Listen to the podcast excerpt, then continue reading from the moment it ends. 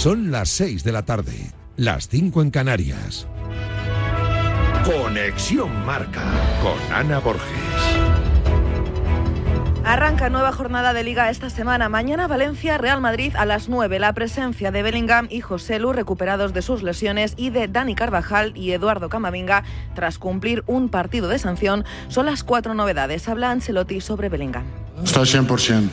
No, la verdad que no se ha entrenado mucho con, con, con, el equipo, pero todo lo que ha hecho, todo lo que necesitaba hacer a nivel individual lo ha hecho, está muy bien.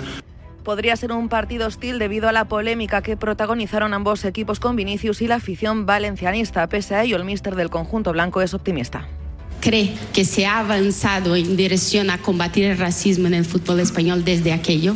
Yo creo que sí, porque el mismo Valencia ha actuado, creo, de manera contundente, como creo que todo el, todo el mundo y todos nosotros que amamos este deporte, no, no solo este deporte, esta sociedad tiene que actuar cuando alguien comete un delito. Por su parte, Baraja, que por fin tiene a todos los jugadores disponibles en el club, habla también sobre la polémica en la rueda de prensa previa al encuentro creo que, que tres, cuatro personas se puedan equivocar o puedan eh, actuar de la forma que lo hicieron, no, no, justifica que se nos tilde a todo el estadio o a toda la ciudad de, de, de ser algo que no somos. Duro comunicado del Atlético de Madrid. El club colchonero denuncia el deficiente operativo de seguridad y condena el gravísimo ataque que sufrió un grupo de aficionados del club colchonero en la semifinal de Copa del Rey celebrada ayer en San Mamés. Además anuncia que no venderán entradas al Athletic para el partido de Liga. Por su parte, eh, los Leones han condenado también los incidentes y han reiterado su compromiso total por un fútbol sin violencia. Escuchamos al presidente del Athletic, Uriarte, y al de los colchoneros, Enrique Cerezo. El Athletic Club condena todo tipo de, violencia, está en contra de, ese tipo de actos. Eh, no creo que esos sean aficionados de Athletic y desde luego no nos representan. Ha sido en un bar donde les han pillado, les han agredido y los han herido con gravedad algunos. Que al fútbol hay que venir a ver un partido, pero no viene uno aquí a matarse ni a morir. Y en fútbol internacional, Hendrik es convocado por Brasil para medirse a España en el Bernabéu el próximo 26 de marzo a las 9 y media. Pisará por primera vez el césped del que será su estadio la próxima temporada. Hoy clasificación del Gran Premio de Bahrein. Víctor García, ¿ha terminado ya? Acaba de terminar ahora mismo y nada, salta la sorpresa. Verstappen primero, Fernando sexto y Carlos Sainz cuarto. Mañana a las 4 de la tarde será la carrera que daremos aquí también en el marcador. Gracias, Víctor. Es una información patrocinada por Vodafone. Vodafone te trae Dazón con Fórmula 1, MotoGP y otras competiciones. Llama al 1444 y llévate por solo 40 euros fibra móvil y televisión con el primer mes de Dazón Esencial de regalo. Llama ya al 1444. Vodafone. Y en atletismo, María Vicente se rompe el tendón de Aquiles en el Mundial de Atletismo de Glasgow. La mejor atleta española deberá operarse y no podrá participar en los Juegos Olímpicos de París. Por lo que se ha visto en los servicios médicos, es rotura completa del tendón de Aquiles. Y bueno, quería daros las gracias a todos por, por el ánimo que me habéis dado, por la bienvenida después de la lesión. Es todo más información en marca.com, en nuestras redes sociales y aplicaciones móviles. Has escuchado la última hora de la actualidad deportiva. Conexión Marca.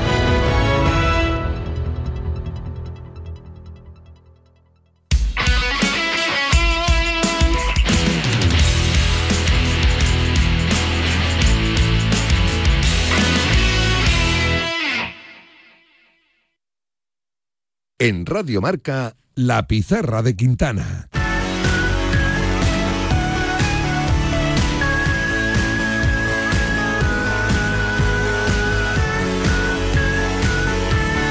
Ahora hacemos las previas del domingo, pero Nahuel Miranda, qué cerquita ha estado, qué cerquita ha estado. Sí, hemos soñado, ¿eh? hemos soñado porque ha habido un momento donde Fernando Alonso se ha quedado muy cerquita. Ha hecho tan solo un intento en esa Q3, eh, fue momentáneamente tercero. Finalmente cae el piloto asturiano hasta la sexta posición, un poquito más arriba, eso sí.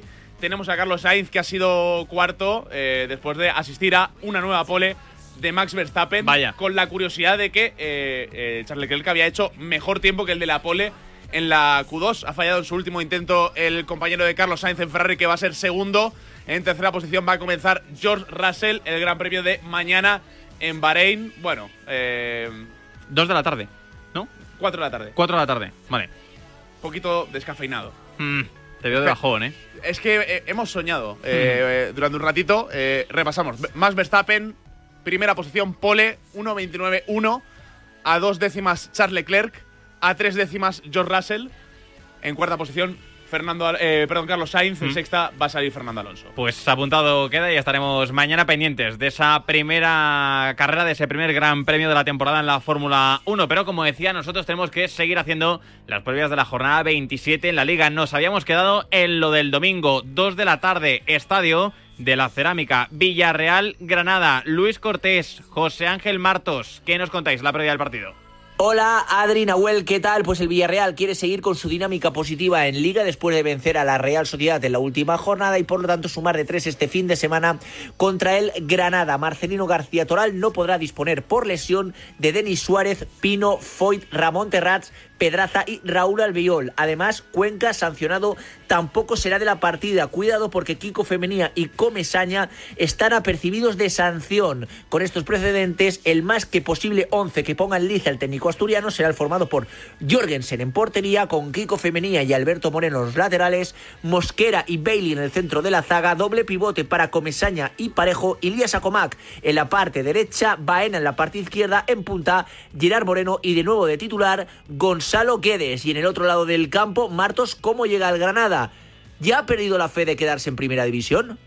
Pues Luco, el Granada que no jugó el fin de semana pasado frente al Valencia, partido aplazado, buscará el domingo a las 2 de la tarde un horario que por cierto no le gusta tampoco al cacique Medina, seguir soñando con la permanencia. La buena noticia es que recupera el central uruguayo Bruno Méndez que se ha perdido los últimos partidos por eh, lesión, el que no estará entre los convocados es Gerard Gumbau, que cumplirá su segundo ciclo de amonestaciones. Por eh, lo demás, ya ha dicho Cacique Medina que todos están ok, aunque Antonio Puerta ha estado entrenando a lo largo de la semana con algunas molestias.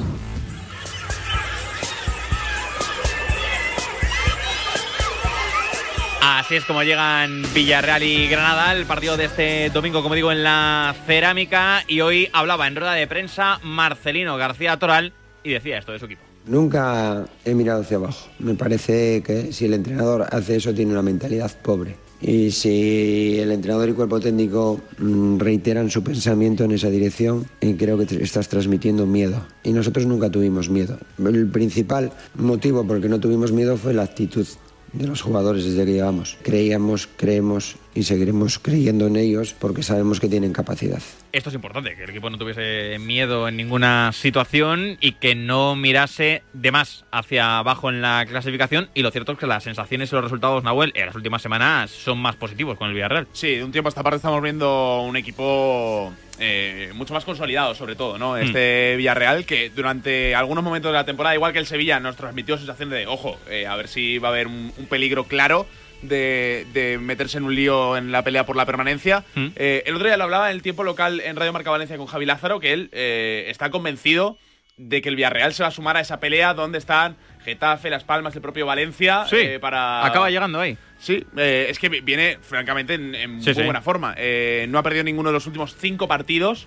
Y, y yo creo que el equipo ha dado un paso adelante, sobre todo a nivel defensivo. Ha consolidado ese centro del campo con Comesaña, con Coquelán, que creo que le está dando mucha solidez. Y también la figura de Gonzalo Guedes, eh, que había alguna duda sobre si iba a estar al 100%. eh, y de momento está dejando actuaciones brillantes. Son nueve de los últimos 15 puntos en juego los que ha sacado el Villarreal de Marcelino, que es verdad que la dinámica empieza a ser positiva, o al menos mejor de lo que venía siendo las últimas semanas. Al Granaguay, a tu Granaguay, Nahuel, se le empiezan a acabar los cartuchos. Bueno, yo creo que le vino bien no jugar la semana pasada para terminar de recuperar a Lucas Borelli, que me parece que es un futbolista importantísimo, que es clave a la hora de, de montar el juego de- del equipo. Eh, creo, creo que es una buena oportunidad. Eh, al final, eh, limpiando muchísimo la enfermería. Bueno, no va a estar eh, Gumbau, nos lo contaba Marcos, Mm. eh, Martos, pero la sensación es que puede poner por primera vez el cacique Medina al once de gala. Eh, yo espero a, a Bruno y a Podkowski como, como pareja de centrales, que creo que son un gran salto de calidad. El Ongla, Sergio Ruiz, Gonzalo Villar, a mí es un centro del campo que me gusta.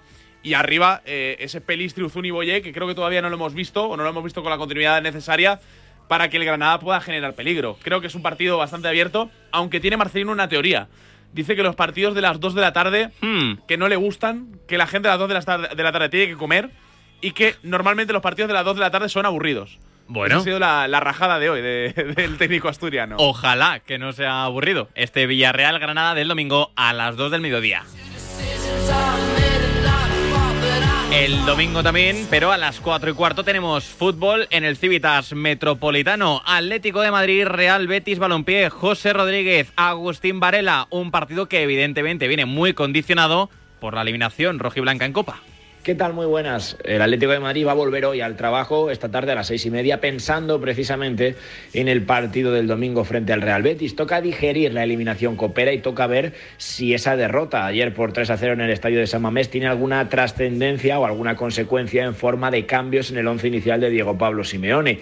Hay jugadores que salieron señalados, pero es cierto también que no parece que vaya a recuperar efectivos, por lo que habrá que ver si tira de alguno de los que ayer salieron desde el banquillo. Buen rendimiento tanto ayer como frente al Almería el pasado fin de semana de Rodrigo Riquelme. Habrá que ver si en el centro del campo, que es donde ha jugado en estos dos últimos partidos, se puede hacer un hueco el canterano, pero por lo pronto mm, tiene pinta de que Nahuel Molina podría perder el sitio en ese carril diestro en favor de Marcos Llorente y habrá que ver si Ángel Correa, después de su gris partido una vez más el día de ayer, consigue mantener la titularidad como suplente o alternativa de Antoine Griezmann en detrimento de Memphis. También queda por ver si la defensa, señalada en la figura de Hermoso y en la figura de Savic, sufre variaciones o no. Gabriel y Reinildo llaman a la puerta, así que ahora la pelota está en el tejado de Diego Pablo Simeone. Todo para recibir al Betis, cuya última hora nos la cuenta Agustín Varela. Agus, muy buenas.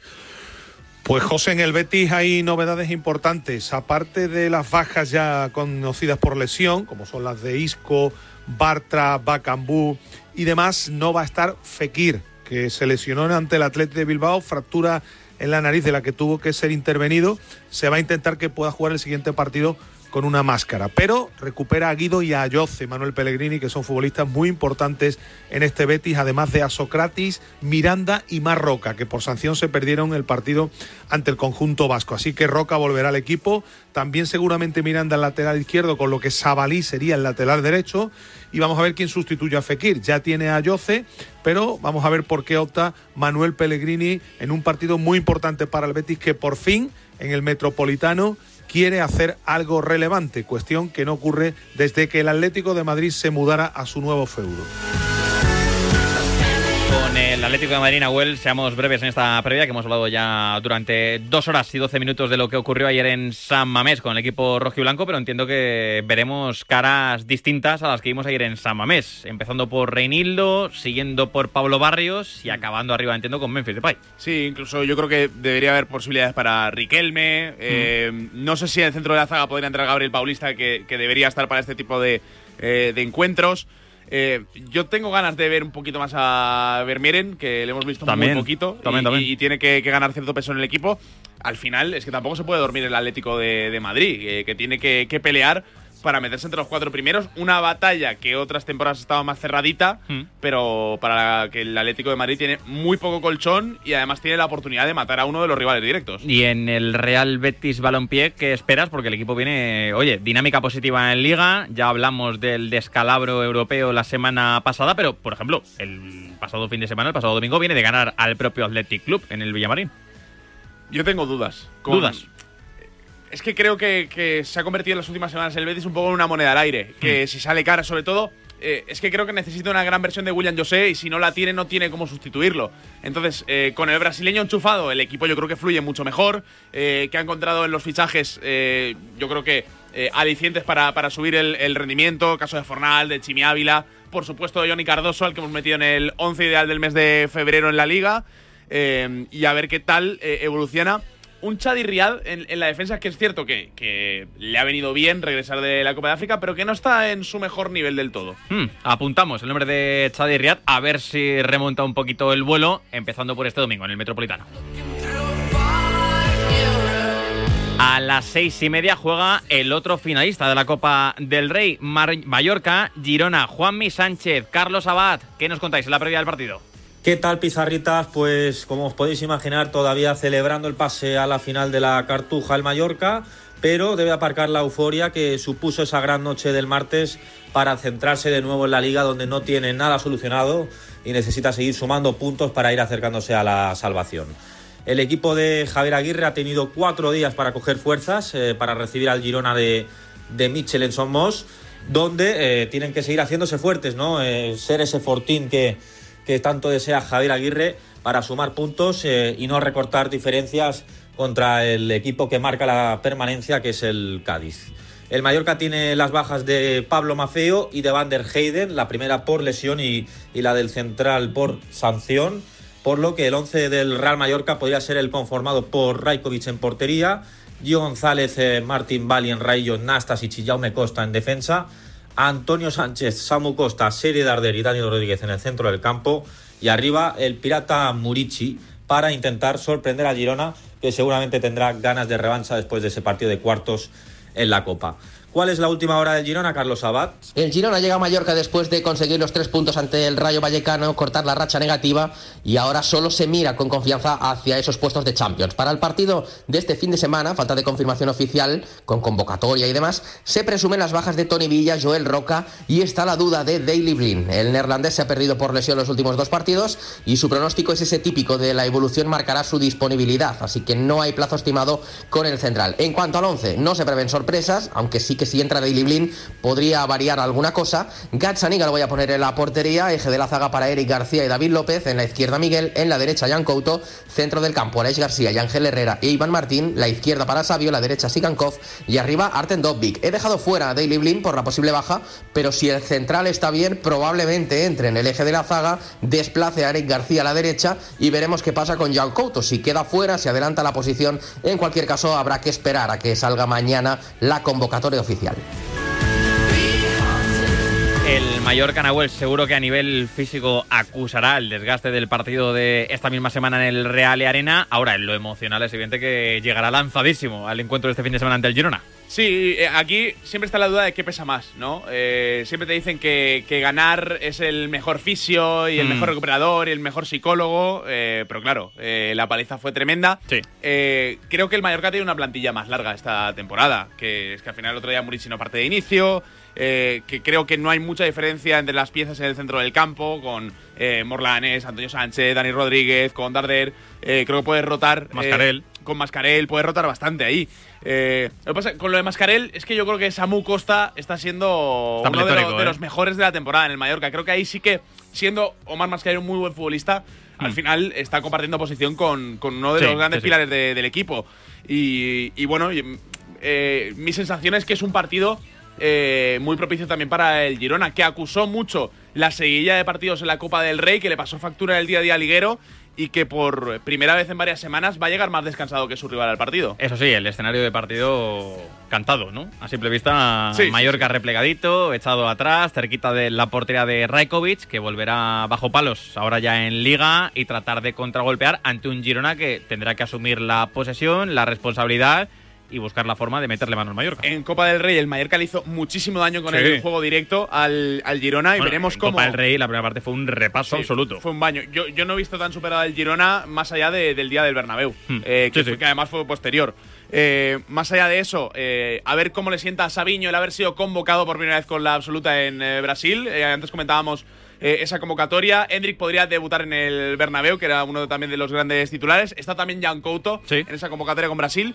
Eh, acaba de salir la convocatoria de Argentina. Evidentemente no está Pablo Mafeo, que está lesionado eh, después de haber acudido en la última convocatoria. Bueno, alicientes también eh, para decorar la previa de este Mallorca Girona. ¿Quién te parece más importante de los tres de arriba del Girona para este partido? Dobbik ante los centrales, Sabiño con el desborde, Chigankov rematando dentro del área con ese buen disparo que tiene. Yo creo que ese Gio contra Sabiño va a ser un duelo tremendo. promete, ¿eh? Tremendo. Y, y creo que si Sabiño es desequilibrante, se lo va a poner más de cara a, a Dovic. No, no le gusta a Fran González que, Hmm. que- que mencionemos a Sabiño porque no lo va a poner en su once de fantasy. Porque no lo tiene, no lo No tiene. tiene. Yo, yo tampoco, ¿eh? No ni confía. Sabiño ni, ni Dobbik he puesto en Somos. Igual me los como. Yo he puesto a Dovic. Hmm. Y si tuviera Sabiño lo pondría. También. He puesto a Dovic y a Leis. Yo a Leis también. Creo que a Leis es importante en este partido. Creo que va a tocar mucho balón y que tiene que mover al equipo porque sabemos que el Mallorca cuando se echa atrás defiende muy bien. Y a, a ver qué tal la presencia de David López en También. el Girona, que es un futbolista clave, que creo que el equipo ha notado su, su ausencia en las últimas eh, semanas, to- sobre todo en ese impasse de Copa, ¿no? Hmm. Y ese, esos duelos directos a campo abierto entre Murici y los centrales del Girona, ahí tiene alguna opción el Mallorca para contragolpear si se impone el Kosovar, que seguramente se impondrá. Fue tan bonito el partido de Copa que la verdad que tengo ganas de Sí, sí. comentar a las Ah, estás aquí comentando. Sí, sí, Ah, sí. qué listo. Sí, sí, sí. Domingo seis y media en marcador. Qué listo, porque ya en Palmas... Con, con los pavos. Con, con los pavos, que no los pavos. con los pavos, con los pavos. Pablo López e Israel Rey, porque ya en Palmas, claro está, con lo de las 9 de la noche, ¿no? Entiendo. Sí, por supuesto. Partidazo en San Mamés. Vuelve a- no vuelve a romper la canción, ¿eh? No le cojo el... Ahora sí. Ahora sí rompe la canción. 9 de la noche, domingo, San Mamés, Athletic Club, Fútbol Club Barcelona, Alberto Santa Cruz, Juan Antonio... No, Alejandro Segura. ¿Cómo llegan al partido? Hola a todos, ¿qué tal? Sí, hay partido frente al Barcelona este domingo, aunque no lo parezca, porque hoy todo el mundo está pensando en el día 6 de abril y en el siguiente partido, el del Mallorca, el de la final. Anda que no hay partidos todavía hasta entonces y el primero es un partidazo frente al Fútbol Club Barcelona, pero hoy la cosa no está para pensar, hoy está la cosa para recuperarse de la fiesta de ayer, para que también los jugadores rojiblancos entren en esa recuperación y básicamente para que el domingo por la noche juegue el que pueda, el que esté bien, el que se encuentre con ganas y con los que haya que conforme el 11 Ernesto Valverde. Así que a día de hoy casi es imposible saber quiénes serán los que participen en ese partido después del derroche físico, de intensidad y también emocional que se produjo en la noche de ayer frente al Atlético de Madrid. Sí hay un aliciente para el público, y es que el Athletic ha indicado que a pesar de que el martes dirá exactamente cómo conseguir las entradas para la final, se va a premiar a los que han asistido, a los socios que no se han perdido partidos de liga y el último que cuenta es este frente al Fútbol Club Barcelona. Así que se espera una gran entrada para un partido que sirve para pelear por la Champions. Así que ojo, en Champions está el Barça y cómo viene, segura. ¿Qué tal, Alberto? Muy buenas. Pues mira, es un partido para el Barça más importante de lo que la gente se piensa. Primero, para confirmar esa pequeña mejoría que ha tenido el equipo en las últimas semanas. Segundo, porque cuando salga San Mamés ya sabrá qué ha hecho el Madrid y el Girona, que juega justo antes. Así que si alguno de los dos pincha, puede recortar puntos o incluso dar el sorpaso a la segunda posición de la tabla. Así que es un partido importantísimo. Hay que recordar que no va a recuperar a ninguno de los lesionados, no va a estar ni Marcos Alonso por problemas de espalda, ni Ferran Torres, que todavía eh, no se está ejercitando al 100% con el grupo y el objetivo es que esté para el Nápoles. Así que va con lo que últimamente ha sacado Xavi Hernández. No va a variar mucho de ese Ter Stegen en portería. Cundé Araujo tengo la duda de si Cubarsí o Íñigo Martínez, pero yo apuesto por Cubarsí al lado de Araujo y Cancelo por la izquierda. Centro del campo se va a mantener Christensen con Frenkie, Gundogan, Pedri. Y arriba, Lamin Yamal y Robert Lewandowski. También creo que es un partido importante para el Fútbol Club Barcelona, como dice Segura, ¿eh? Importantísimo. Importantísimo, Eh, sí, sí. eh, Duelo directo también por las posiciones Champions, que van a estar muy caras. Eh, hablaba Segura de la presencia de Lewandowski, elegido mejor jugador de la liga en el mes de febrero. Yo creo de, de manera merecida. Nosotros le metimos también en nuestro once ideal. Y está en ese momento de la temporada donde eh, debería ser productivo para, para el Barça, mantener el momento de, de forma. Hmm. La duda es si puede imponerse ante un contexto de partido físico en San Mamés, Claro. contra un Athletic mermado, sí, por, por un esfuerzo grande, pero al final eh, es que lo, lo hemos comentado antes analizando el partido. Tuvo tanta suficiencia en la segunda mitad que tampoco ha sido el partido de más desgaste. No es lo del Mallorca en el Real Arena, por ejemplo. Sí, y además hay que tener en cuenta que el Barça viene de golear al Getafe 4-0 en, en su propio campo el pasado fin de semana, pero que es un guion de partido donde el Getafe puso muchas facilidades. El Athletic no va a abrir tantas puertas y si se lanza a presionar, que seguro que presionará en casa, lo hará de mejor manera de como lo hizo el equipo de Bordalás. ¿En quiénes te quieres fijar en este partido? Sobre todo en clave Barça, porque en Athletic a ver cuántas rotaciones hace Valverde después del desgaste. Ya hemos hablado mucho del equipo rojiblanco en el programa, así que en el Barça, ¿en quién te quieres fijar? Es inevitable pensar en Íñigo. Y creo que es uno de los partidos más exigentes para Christensen, al que hay que seguir midiendo esa posición de, Sí. de pivote, esa posición de 5. quiero quedarme con, con ellos dos eh, y sobre todo me parece una prueba de algodón para, para el danés que si logra imponerse, si logra aprender a girarse, ¿no? A jugar de espaldas, eh, que es ese punto donde Xavi le ve eh, mayor crecimiento, eh, creo que, que vamos a, a ver un salto de nivel en el Fútbol Club Barcelona. Y en este contexto de partido tan exigente, a Pedri. Tanto Gundogan Sí. como Frenkie de Jong creo que vienen cumpliendo, cada uno a su manera, sobre todo el futbolista alemán. Pero a Pedri hay que, hay que exigirle mucho más de lo que estamos viendo. Sí, y toquemos madera. eh, que Sí, sí, es- por España, supuesto. eh, España tiene que sacar eh, esa convocatoria para precisamente jugar contra Brasil en el próximo parón de, de selecciones. Eh, todavía no hemos visto a Pedri con Luis de la Fuente y sería importante eh, que, que tuviera también esa continuidad en lo físico para que la temporada del Barça termine de despegar. Y es un partido especial también para Lamin Yamal, que en Copa lo hizo muy bien, pero es verdad que tuvo las ocasiones que no acabaron dentro y que no le pudieron dar goles al Barça y que acabaron eliminando al equipo Eh, azulgrana. es la, la típica historieta que el lunes está- eh, estaremos contando. No, fíjate, Claro. Lamin tenía Falló la la aquella, Copa. sí, Sí, sí, sí. y las aprovechó este Yo- fin de semana en San Yo si tuviera la Minya mal en mi banquillo de la Fantasy diría, oye, Dentro. Eh, salir y divertirse. salir y disfrutar ¿no? del, del partido. Lo veremos, que es un gran encuentro a las 9 y por supuesto lo viviremos aquí en el marcador de los pavos. de, de Israel Raiz y, y Pablo López. Nahuel Miranda, antes de marcharnos a repasar la agenda internacional con Fran González, como hacemos casi todos los viernes, recuérdame lo de la Fórmula 1. ¿Cómo ha acabado? Pues hay alguien que se incorpora ahora a Radio Marca.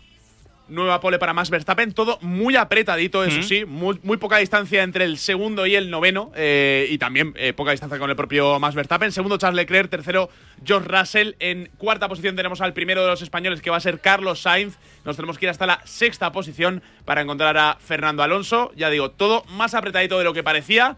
Parecía que Red Bull tenía un avión y de momento, si tienen el avión, lo tienen un poquito capado. Está Así escondido, ¿no? Está escondido. Mañana la carrera, eh, la primera de, de la temporada, así que hay ganas y lo viviremos, pues por supuesto, en el marcador. ¿Te atreves con un pronóstico de la carrera? Mm, eh, yo diría eh, Verstappen, Leclerc, eh, Carlos Sainz. Ojo, podium para Sainz. Podium para Sainz. Venga, pues ojalá sea así. El lunes lo repasaremos aquí, por supuesto, en la pizarra de Quintana. A la vuelta, lo dicho, fútbol internacional. La pizarra de Quintana.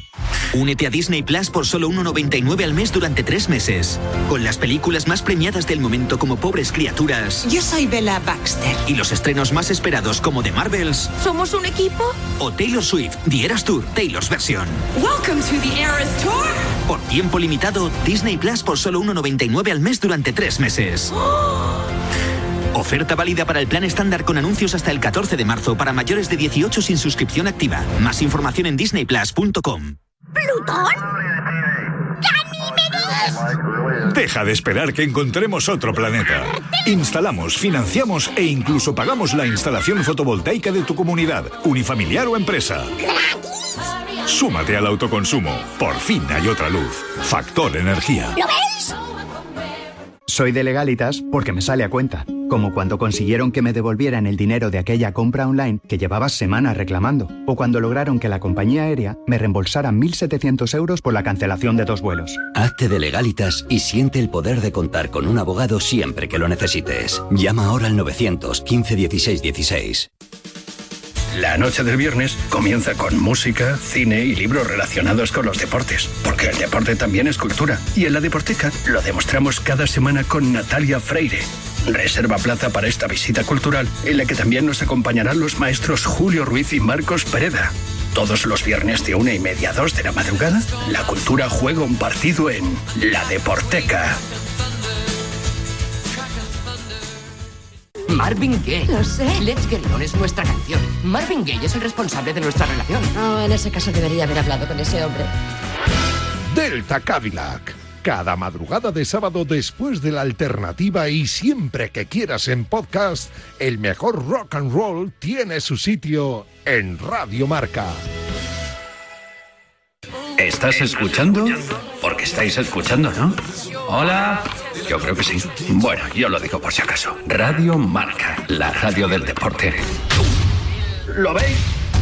Y siempre igual con un baloncito. Radio Marca.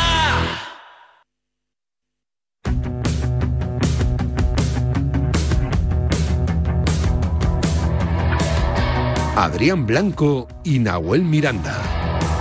La pizarra de Quintana.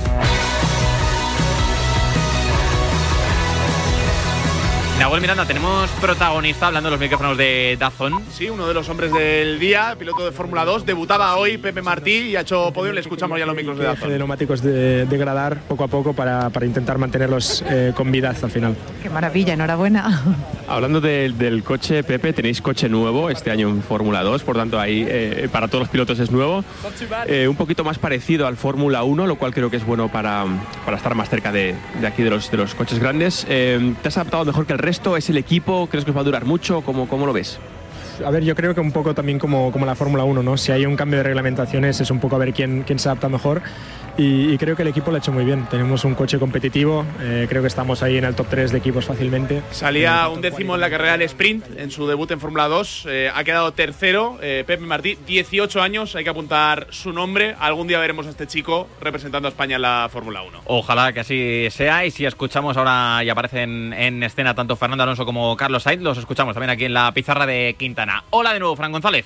Hola, de nuevo, muy buenas. ¿Qué agendita traes de partidos en el fútbol internacional ver, este fin de semana? A que ver, se me entienda. ¿Hay cositas o no hay cositas? Mm, Hay cosas con asterisco. ¿Por qué? Estoy un poco mosca, porque claro, por la Champions, Mm. hoy tenemos dos grandes partidos. Un Anda. Mónaco, París Saint Germain a las 9 de la noche y un Friburgo Bayern. ¿Y qué pasa? Que no se sale esta noche. que como es viernes. No, me, me hubiera gustado. Como es viernes, Claro. no entra. recuérdaselo, recuérdaselo a Nahuel. Bueno, que te que lo como el viernes no entra siempre. dentro de nuestro repaso. Nosotros dijimos en su momento sábado y domingo, fin de semana como tal, así que no entra en nuestro repaso. Bueno, Friburgo- pero apuntados quedan. No, Friburgo Bayern, ocho y media de la tarde. Si pierde ya es un, un caos en cuanto a estar eh, ganando una hipotética Bundesliga un año más. Y el Mónaco Paris Saint Germain, que tiene la liga ganada, el equipo de Luis Enrique, pero bueno, que en cualquier caso siempre es un gusto ver al Paris Saint Germain. Y si no os lo preguntan a John Cuevo y compañía, previo a ese partido frente a la Real Sociedad. Pues sí. A ver, ¿con qué te quedas entonces del sábado? ¿Por dónde empezamos? Pues mira, para mañana solo, solo cogido un partido, tres y media de la tarde, Bundesliga, Unión Berlín, Borussia Dortmund, más que por lo que supone el partido, por intentar ver poco a poco eh, esa nueva generación de Alemania de cara a la próxima Eurocopa, que son anfitriones, ver si los jugadores del Dortmund aparecen o no aparecen. Se está hablando hoy mucho de Fulkrug, de la temporada que- está haciendo, y yo creo que es una buena plaza la capital y enfrentarse a la Unión Berlín para ver si sigue haciendo números y tiene que ser ese 9 para la selección bávara. Un Unión Berlín, Nahuel, por cierto, que escapa ya de los puestos de descenso a la segunda división. No sufrirá, ¿no? A final de temporada. No, no, no, yo creo que no. Creo que hay un nivel especialmente bajo en, Mm. en la zona de abajo de, de Bundesliga. Esto es un tema recurrente, Sí. eh, porque hay un salto de nivel eh, grotesco entre la primera y la segunda división. Muy consolidado. Se habla mucho de esto en Premier esta temporada, pero en Alemania pasa tres cuartos de, de lo mismo y, y creo que esta temporada especialmente estamos viendo equipos eh, que por abajo no están dando la talla y de hecho tenemos bastante decidido ya la- las tres últimas posiciones de la tabla con los dos descensos directos y el, y el antepenúltimo que juega el playoff. Vale, esto será el sábado tres y media. Claro, a las seis y media tú te largas al Coliseum para estar pendiente de ese Getafe Unión Deportiva Las Palmas. Así que para el domingo, ¿qué te dejas, Fran González? Pues mira, para el domingo mm, me dejo cuatro partidos. El primero de ellos es verdad que no es tan, tan, tan, tan, tan partidazo por el hecho de que el PSV en la Eredivisie Claro, eh, si lo vendes así, Fran, eh, bueno. no- ni enciendo la tele. Escucha. No es tan partidazo. Escucha. Bueno, pues, A ver, Yo digo la verdad. Yo digo la verdad. ¿cu- ¿cuántas ligas de fútbol hay en el mundo? ¿No has encontrado cinco partidazos este fin de semana, Fran González? A ver, para mí es un partidazo. Lo, tuyo, lo tuyo para- no tiene nombre. Para mí es un partidazo, déjese usted el papelito, pero no hay que mentir a los oyentes. El PSV es líder Sí. con 65 puntos, pero por Mm. eso lo he cogido. a ver. Se mide al segundo clasificado como es el Feyenoord. Ven, buen partido. Eh, buen partido. Sí, es buen partido, pero ¿Pero qué? Le saca 10 puntos el PSV Bueno, al Feyenoord no, y hay buen que partido. decirlo. Bueno, igual a las cuatro y media de la tarde el domingo son siete. claro, es que. Bueno, eh, hay pelea por el Pichichi de la Eredivisie. Luke de Jong, Sí. el ex del Barça, el ex del Sevilla, Delanterazo. lleva, sí, sí, infravalorado, ¿eh? Sí, sí. Lleva 22 goles. Pavlidis es segundo, el delantero de la Z, con 21. Y tercero es el mexicano Santiago Jiménez con 19. Creo que es un buen partido para ver ese Luke de Jong frente a Santi Jiménez. Me parece, me parece que Luke de Jong era el futbolista con eh, más goles creados entre goles y asistencias en toda Europa. Eh, estaba ahí peleando con Kylian Mbappé. Eh, el dato creo que es de hace dos semanas, pero bueno, eh, si no es ahora mismo el número uno, está por ahí peleando. ¿Qué más tienes del domingo? Pues mira, me quedo con otro partido de Alemania. Es un Colonia Bayern Leverkusen. Si hablábamos hoy. Derby. Claro, y además es un partido en el que el Bayer Leverkusen eh, puede seguir complicándole el asunto al, al equipo de la cabra. El derby Florian Birch. Sí, eh, lo re- bueno, eh, esta semana repasábamos el quién es quién del Bayer Leverkusen y repasábamos cómo en categoría cadete el Bayer Leverkusen dijo, uy, este chaval tiene buena pinta. Promete. Promete. Y entonces carrera meteórica con el Bayer Leverkusen, con el que está muy consolidado. Por cierto, eh, hoy entrevista, eh, me parece que era el diario Bild, al padre de Florian Birch. Eh, Birch tiene contrato hasta 2027 y ha dicho el padre que el objetivo de Florian Birch es cumplir el contrato con el Bayer Leverkusen. Vaya. No te interrumpimos más. Fran, No, simplemente decir sobre este partido que primero, a priori, y igual que digo una cosa, digo otra. Primero es el Bayer Leverkusen con 61 puntos ¿Mm? y decimos sexto, antepenúltimo, pero no en puestos de descenso, sino en play-out, ¿Mm? ya que son no 20 equipos, sino 18 equipos en Alemania. El Colonia, no me fío de este partido para los intereses de los de Xavi Alonso. Creo que es uno de los Partido más trampa. Sí, creo que es uno de los más complicados que tiene por delante y por eso lo apuntamos por aquí. El Leverkusen que todavía no ha perdido en esta Bundesliga. ¿Qué más tienes en la agendita? A ver. Creo que el partido de los partidos, al menos este fin de semana, cuatro y media de la tarde, próximo domingo, Premier League, Manchester City, Manchester United. Ah, Es este verdad- sí te apetece, ¿eh? Este sí es bueno. Este me apetece y mucho. El Manchester United es verdad que es sexto clasificado, que a priori venía en buena racha, pero que es muy inestable en cuanto a la regularidad se refiere. Y el City es segundo con 59 puntos. Si no quiere que se le escape la Premier League al combinado de Pep Guardiola, tiene que dar otro golpe encima de la mesa en este derby de Manchester para que el combinado Sky Blue se lleve los tres puntos. De este partido hablaremos el lunes. En Mundo Premier con Nacho Sí, González. eh, por cierto, he visto una estadística eh, que ha retuiteado Fran Guillén antes. Eh, Haaland ha caído en fuera de juego una vez en toda la temporada. Eh, ¿Solo? Que, que fue el otro día, sí, sí. Lo, lo compartía el vídeo la cuenta oficial de la Premier League. Eh, dato curioso, ¿eh? Sí, sí, dato curioso. bueno. Eh, un Haaland que. Bueno, es, es- es un buen choque eh, también entre los nueve, ¿no? Entre Haaland y Hoylund. Sí. A, lo- a los que muchas veces se ha comparado, pero que tiene un poquito que ver, ya lo repasamos también en su día. Sí, hablamos del delantero del United, aquí en el escáner de la pizarra. Y para cerrar, Fran González, a ver, ¿qué más tienes? Este está chulo, ¿eh? La, la liga italiana está decidida a mi parecer. El Inter está que se sale, líder con 69 puntos, pero segunda es la Juventus, la vecchia señora, con 12 unidades menos, con 57, que se mide al Nápoles, al rival Mm. del Barça en la UEFA Champions League, que es noveno con 40 puntos. Que viene de golear al Sassuolo. y que vamos a vivir en el Diego Armando Maradona un muy buen partido para medir lo que puede ser este Nápoles frente al Barça en Montjuic. Lo recordamos, domingo 9 menos cuarto de la noche, noveno el Napoli con 40, se mide a la Juventus segunda con 57. Pues es buen partido para testar al Nápoles Nahuel, que, insisto, el otro día goleó en Serie A, empiezan a despertar sus estrellas, pero claro, ahora deben demostrarlo ante la Juventus de Turín. Sí, una Juve quizá un poquito de capa caída, viendo el ritmo eh, de puntuación que, que está marcando el Inter. Eh, leía esta mañana, el equipo de Simone Inzaghi eh, es el Inter con mejor media de puntos de la historia del Inter. Fíjate.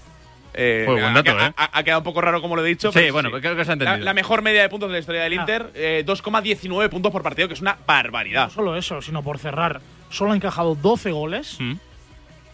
ha marcado 67 Mm. y el segundo que más tantos ha, ha logrado es el Milan con 50. Una barbaridad lo que está haciendo este año en Inter. Son datazos, hay que gafarlo, ¿eh? que hay que Sí, jugar sí, la sí, vuelta en el sí, Metropolitano. sí, No, y una sensación de, de unión tremenda. Eh, había una entrevista eh, esta semana en la gacheta de los Sport a Davide Fratesi, Mm. que es el fichaje estrella de la temporada y que ha salido para ser eh, suplente. Eh, dice que bueno, que él entiende ser suplente.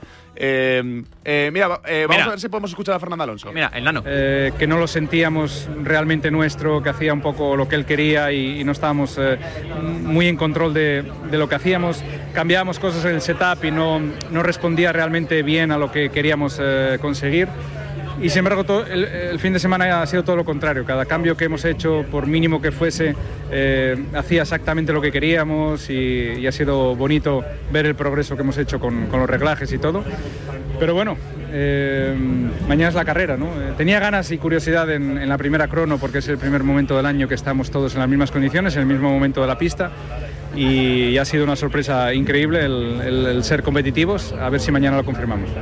Pues para nosotros no es una sorpresa, así que mañana te queremos ver en podio. Recordemos. eh.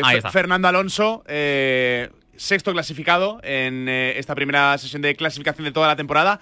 A tres décimas y media de la pole que se la ha llevado Max Verstappen. Está todo muy apretadito. Y Fernando Alonso, eh, que dejaba ese mensaje de radio esta mañana de que se sentía conectado con el coche a ver qué tal esos reglajes de carrera, a ver si puede dar la campanada mañana. Ojalá vaya mañana todo bien. Fran González, gracias por el repasito de la agenda internacional. Un abrazo, buen fin de y escuchad el City United de la mano de Molinero este fin de semana marcador. Estaremos pendientes del partido. Gracias, Fran. Adiós. Venga, nosotros ahora llamamos a la carpeta de Bangal.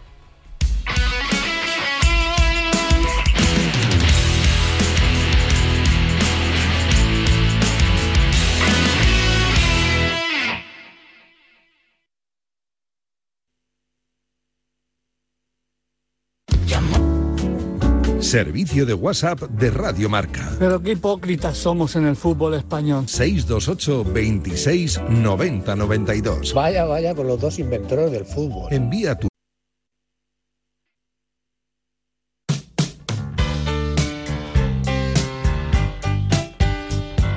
La carpeta con Miguel Gutiérrez.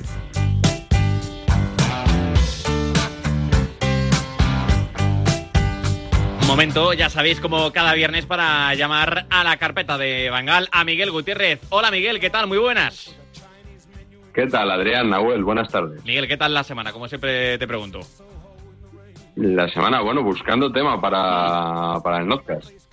No ha, no ha tenido un tema claro la semana. Fíjate verdad. que es una cosa rara. Es verdad. Se No busca, ha tenido un tema claro. claro, se busca tema digno para notcast decente, ¿no? más o menos, más o menos. Pero bueno, Miguel con la eh, pancarta, ¿eh? te mentiría, te mentiría si te dijera que no lo tengo ya pre- más o menos preparado. Hombre, sea sospecho, que- sospecho que igual este fin de semana, a raíz de ese Valencia-Real Madrid, igual algún tema tienes No, pero- para el lunes. Pero ese- ese Sería, ese sería el siguiente, Ah, eso vale. es. No me gusta mucho repetir temas, aunque a veces es obligado. Entonces, previendo que ese puede ser el siguiente, vamos a ir con otro un poquito más sorprendente. Vale, vale. Bueno, el lunes lo escuchamos. A ver, Miguel, ¿de dónde a dónde te mandamos el pasado viernes? Tengo muchas ganas de esta carpeta, ya te lo adelanto. Sí, bueno, lo escucharéis en marcador realmente, el, el primer adelanto que hacemos el, el domingo por la noche. tarde, sí. Y digo esto porque, eh, claro, el, hoy la carpeta tiene que viajar de Pablo López Hmm. a Pablo Juan Arena. La, la pareja rota ahora de eh, el marcador de Radio Marca. Podríamos haber hecho de Pablo López a Israel Herraiz perfectamente, pero bueno. Bueno, pero vamos a homenajear- Claro, Irra tiene una carrera por delante. Claro. Juan Arena es un, un tótem de- del periodismo. Ahora ya solo hay un Pablo. Bueno, bueno, hay dos. Pablo Parra y Pablo López. Sí, no- nosotros teníamos la. Claro, están buscando naming. Eh, yo había optado por los pavos. Los pavos. pero, pero seguimos buscando naming oficial para la nueva pareja. Lo vamos a empezar hoy directamente con un sonido, que es yo creo una cosa que no he hecho nunca en estos tres años de carpeta, pero bueno, como esta es una sección en constante evolución Sí, y es. reinvención, Sí, sí. vamos a escuchar un audio de eh, marcador precisamente, Pablo López en la temporada 19-20. Vale. Eh, daba una opinión que, claro, con el paso de los años, con esta perspectiva, pues igual suena un poco descabellada.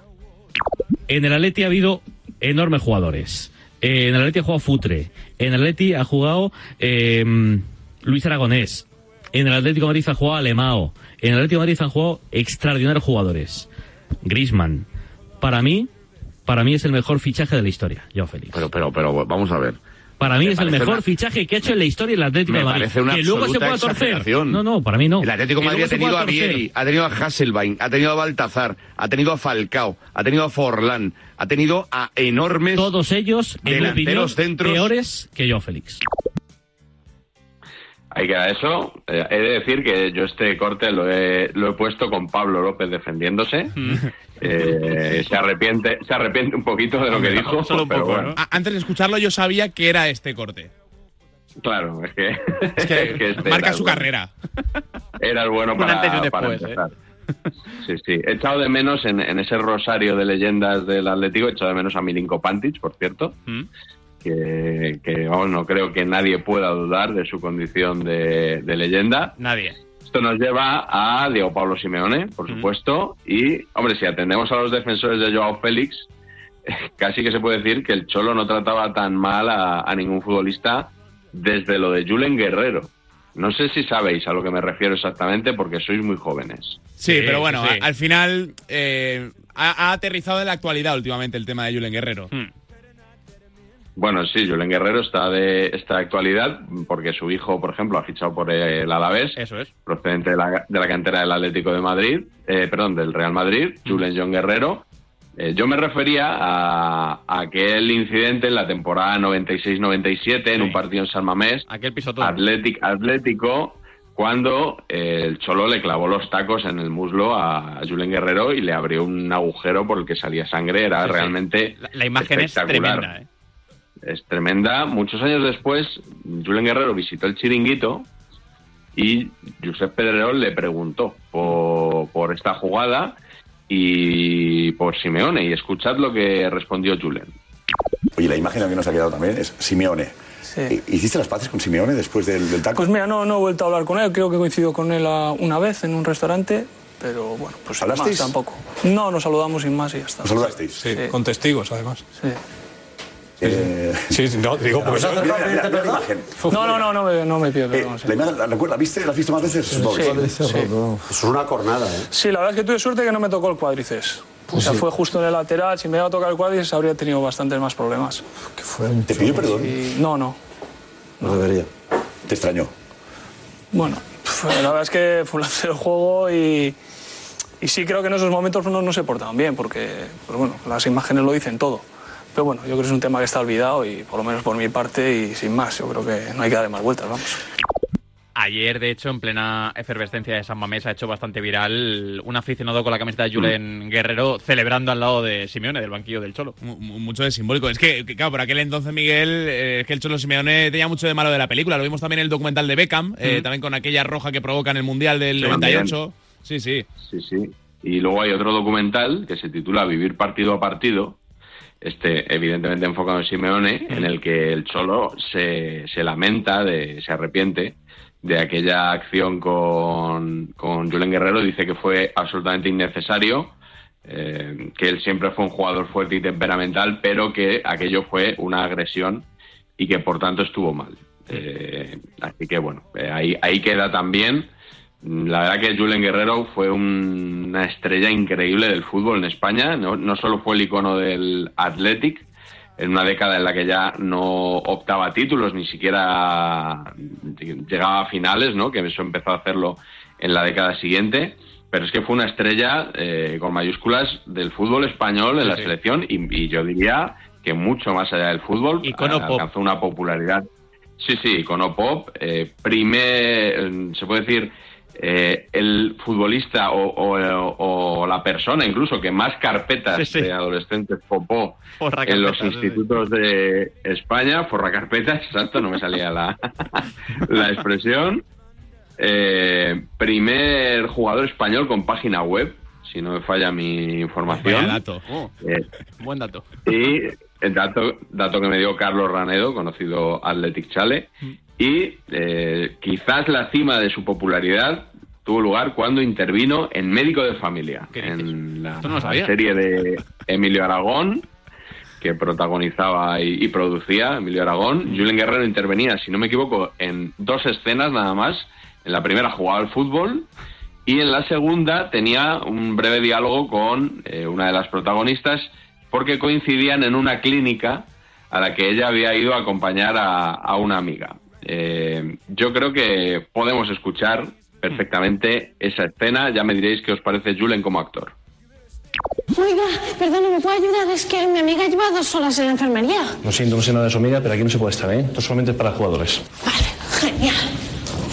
Joder. Eh, Oiga, es- anda, hola, Lo Julen. siento, tengo prisa. Es que mi amiga lleva dos horas en la enfermería y nadie me dice nada. No, no, Perdona, perdona, ¿eh? pero es que como comprenderás aquí se suele colar mucha gente para hacer fotos, pedir autógrafos, o sea que Ah, ya lo me siento. ¿eh? imagino. ¿Qué le ha pasado a tu amiga?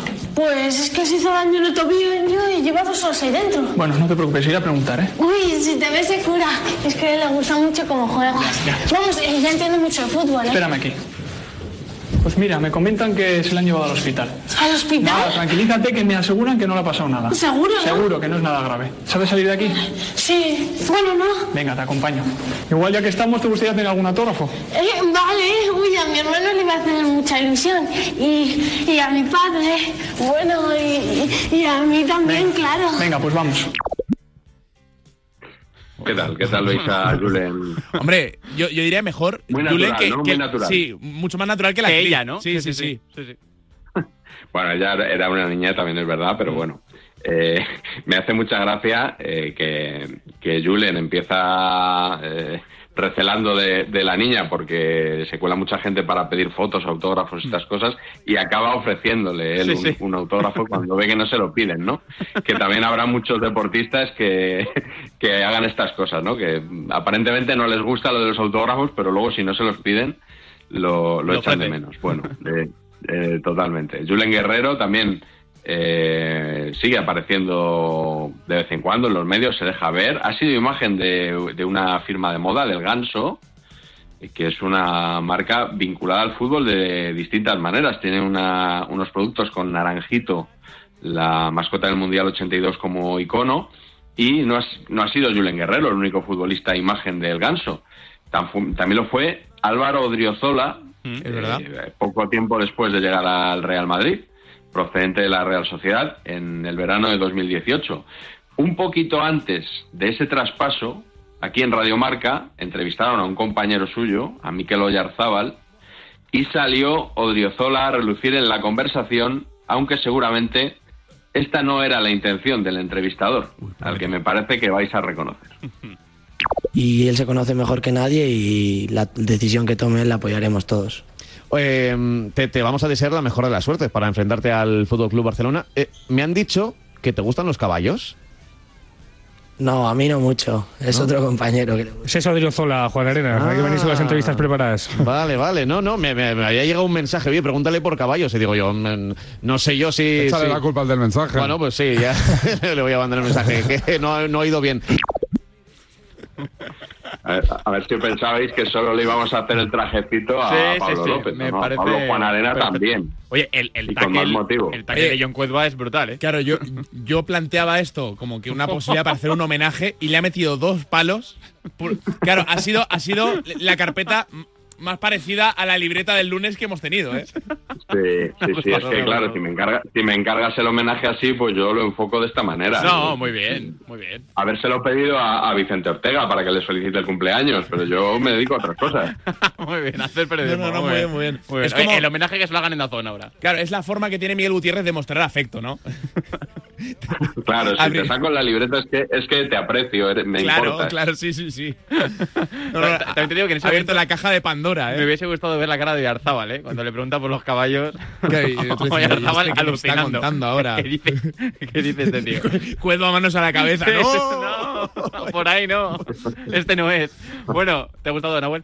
Me ha gustado mucho, Me ha gustado, me ha gustado mucho, hombre. Tendríamos que buscar más homenajes dentro de. Sí, más homenajes para radio. repartir ahí palos, claro. ¿no? Sí, sí, sí. En carnet. Me gusta. Eh, para Claro, la próxima semana. Pero claro, yo. Traía eh, la pregunta hecha de casa, ¿no? Como, como en algunas ruedas de prensa. Eh, claro, ayer, como tuvimos esa gala de Atenas a París, eh, hombre, es que ya lo ven- venía hecho. Eh, cae de cajón, que le gusta decir a Quintana. Compramos de, de Atenas a, a París ayer.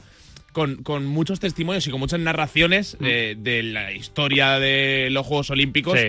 Eh, Muy buena gala. A, a mí me Ya lo dio, hemos dicho, a mí- pero muy buena A, mí me dio ganas de, de coger un poquito el DeLorean y proponerle el viaje a, a Miguel. ¿Compras, Miguel? Vale, pues comprado, lástima haberme perdido la gala ayer y, y el catering, ¿no? Que Mm. Sí, sí, sí. Oye, estuvo- muy buen catering, ¿eh? Muy buen catering, sí, sí, Sí. Echamos en falta, Miguel. Estaba, estaba José Calderón casi, ¿no? Que era, que era Mr. Catering. Mister Catering, las mejores bandejas de la liga. Sí, sí, sí. Sí, sí, Había buenas bandejas. sí, sí. Damos fe de, de ellas. Bueno, pues próxima semana entonces, de Atenas a París. ¿Vale, Miguel Gutiérrez? Perfecto, un abrazo hasta la semana que viene. Un fuerte abrazo y hasta la semana que viene a Miguel y nosotros, Nahuel, que tenemos que despedir ya esta pizarra de Quintana del viernes 1 de marzo. ¿Qué tienes para este fin de semana? Eh, Este fin de semana de, de partidos tengo eh, domingo seis y media eh, ese Mallorca-Girona. Bien. Buen partido. Muy buen partido. ¿Y de lo que no son partidos? Pues no lo tengo muy claro, la verdad. ¿Todavía no? No. ¿Por qué? Porque eh, vamos a improvisar, yo creo, este fin de semana. Que no a descansar. Bueno, sí, hay, tiempo para todo. Ah, vale, vale. Hay tiempo para todo. Vale, vale. Bueno, Pero, eh. pero lo más normal es que sea un fin de semana tranquilo. Bueno, ya veremos. Que No ayer también, ayer también iba a ser tranquilo. Sí, es verdad. y, no, y no fue tan tranquilo. Bueno, hay veces que cuando la vida te plantea oportunidades tienes que aprovecharlas. Eh, exacto, exacto. Claro. Estoy muy de acuerdo. Eh, Nahuel Miranda, gracias como siempre por la semana y el lunes más y mejor. Un abrazo grande. Nosotros volvemos el próximo lunes de 4 a 7 de la tarde con más y mejor pizarra de Quintana, pero ya sabéis, el deporte sigue aquí en Radio Marca.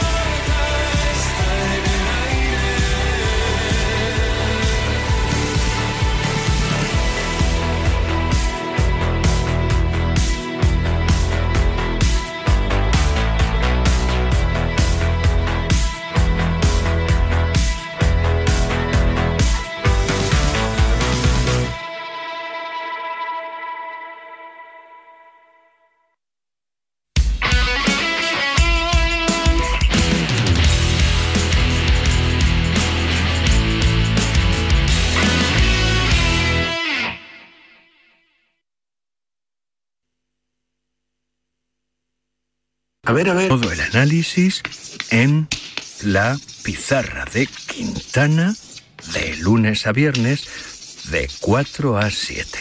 La pizarra de... Radio Marca, la única emisora que habla solo